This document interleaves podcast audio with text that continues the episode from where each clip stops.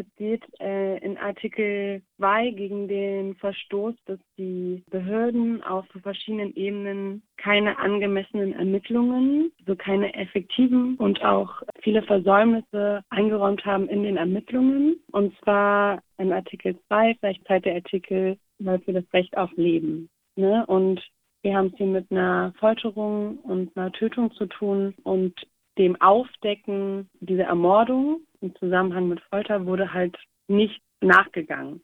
Also nicht so, wie es eigentlich äh, jeder Staat dazu verpflichtet wäre, wenn eine Tötung gerade auch in ja, Polizeigewahrsam und damit in staatlicher Obhut halt passiert. Und so nach Artikel 2 haben wir auch in Kombination mit Artikel 2 Artikel 14 geltend gemacht. Artikel 14 der Menschenrechtskonvention geht über das Diskriminierungsverbot und da hat der Bruder von Oriano nochmal dargestellt, wie die Polizei ähm, auch gerade kurz vor dem Tod oder auch während der Zeit in der Gewahrsamszelle mit Uri umgegangen ist. Dort wurden rassistische Äußerungen getätigt.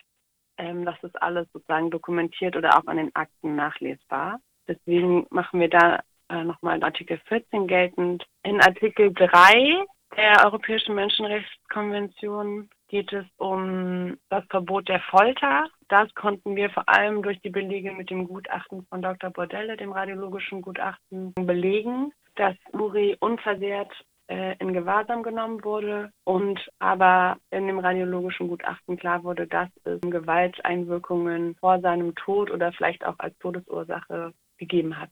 Das machen wir mit dem Artikel 3 geltend und in Artikel 5 geht es um das Recht auf Freiheit und Sicherheit. Und da macht der Beschwerdeführer Mamadou Sadio Diallo nochmal geltend, dass allein die Ingewahrsamsnahme von Uri bereits straffriedrig war, weil seine Unterlagen bereits vorgelegen haben. Ne? Also der Grund, der damals genannt wurde am 7.1.2005 war, dass die Aufenthaltsgenehmigung, die wie ihr sicherlich noch wisst, in der Zeit äh, in Papierform war. Das heißt, man musste das Papier knicken, damit es überhaupt in die Tasche oder das Portemonnaie passt. Und es wurde argumentiert, dass man das, was in dem Knick des Papieres steht, angeblich nicht lesen könnte.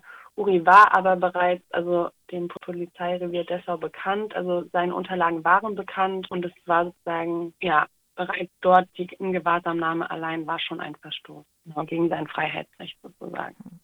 Genau, und das sind die vier Artikel der Europäischen Menschenrechtskonvention, die in der Beschwerdeschrift von Mamadou Sadio Diallo geltend gemacht äh, wurde. Und als Initiative in Gedenken an Oriallo haben wir ihn in der Ausformulierung ähm, komplett unterstützt.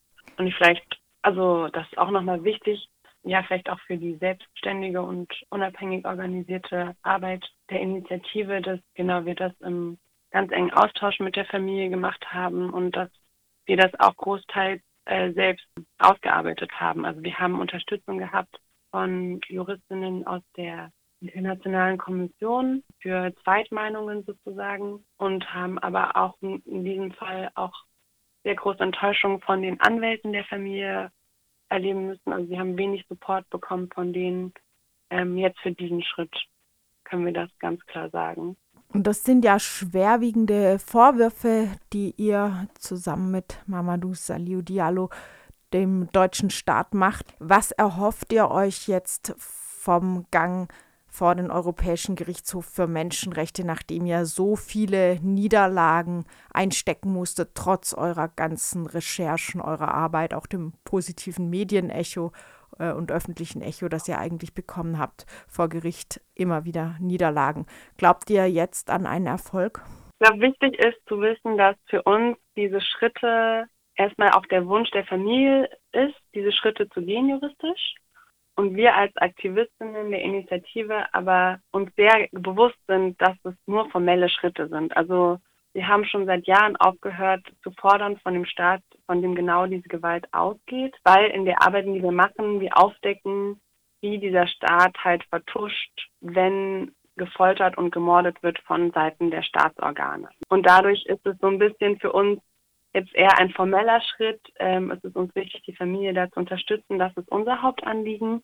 Aber es ist jetzt nicht so, dass wir denken, oh, der Europäische Gerichtshof wird als Institution weniger von Machtstrukturen profitieren, die historisch gewachsen sind und die sich manifestiert haben. Wir persönlich hoffen jetzt nicht, dass es diese Gerechtigkeit von diesen Institutionen, die diese Gewalt auch mit ausüben, zurückkommen wird. Und wir haben das Anliegen, dass, mit, dass wir die Wahrheit ans Licht bringen und damit so viel Druck aufbauen können mit einfach dem Schaffen von Fakten und ja, dem Aufzeigen der Wahrheit, dass den Institutionen des deutschen Staats, aber auch ja auf der europäischen Ebene, weil wir haben vergleichbare Fälle in so vielen anderen Ländern, wenn wir uns austauschen mit Angehörigen oder anderen Aktivistinnen im Bereich Polizeigewalt und Mord, hören wir dieselben Mechanismen, dieselben Lügen, die den Familien erzählt werden, dieselben Ausreden. Ne? Es sind, es sind es wirklich sind es so Apparate, die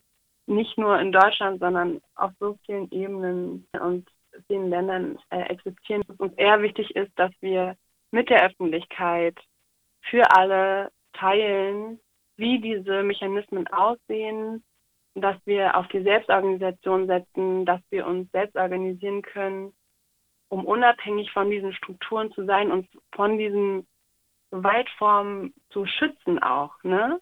Und auch vor allem irgendwie mit der Arbeit, die wir tun, auch zu zeigen, es ist halt möglich. Also ja, man kann es als Niederlagen bezeichnen, aber für uns ist es eigentlich nichts Überraschendes, weil das, was wir aufzeigen, ist das Vertuschen, das Morden des deutschen Staates und der hat kein Interesse, dass das offiziell äh, verkündet wird. Wir reden hier von 18 Jahren, die wir die Familie vor Gericht begleiten. Es ist so viel Respektlosigkeit der Familie gegenüber, angehören so viel Repressionen gegen viele von Aktivistinnen, die im Kreis der Initiative Gedenken an Uriallo waren oder immer noch sind. Für uns liegt wirklich die Kraft in dem alternativen und unabhängigen Schaffen der Fakten und dass wir darin halt von der Zivilbevölkerung ja unterstützt werden mhm. und eigentlich auch gleichzeitig dass unser Anliegen das ist, dass das so viele Leute wie möglich wissen, damit sie sich auch schützen können oder mit in die Selbstorganisation kommen können oder eigene Formen der Selbstorganisation finden. Und ich würde vielleicht auch nochmal sagen, dass das auch wirklich alles ohne die Unterstützung, also auch gerade die finanziellen Spenden, aber auch die Unterstützung von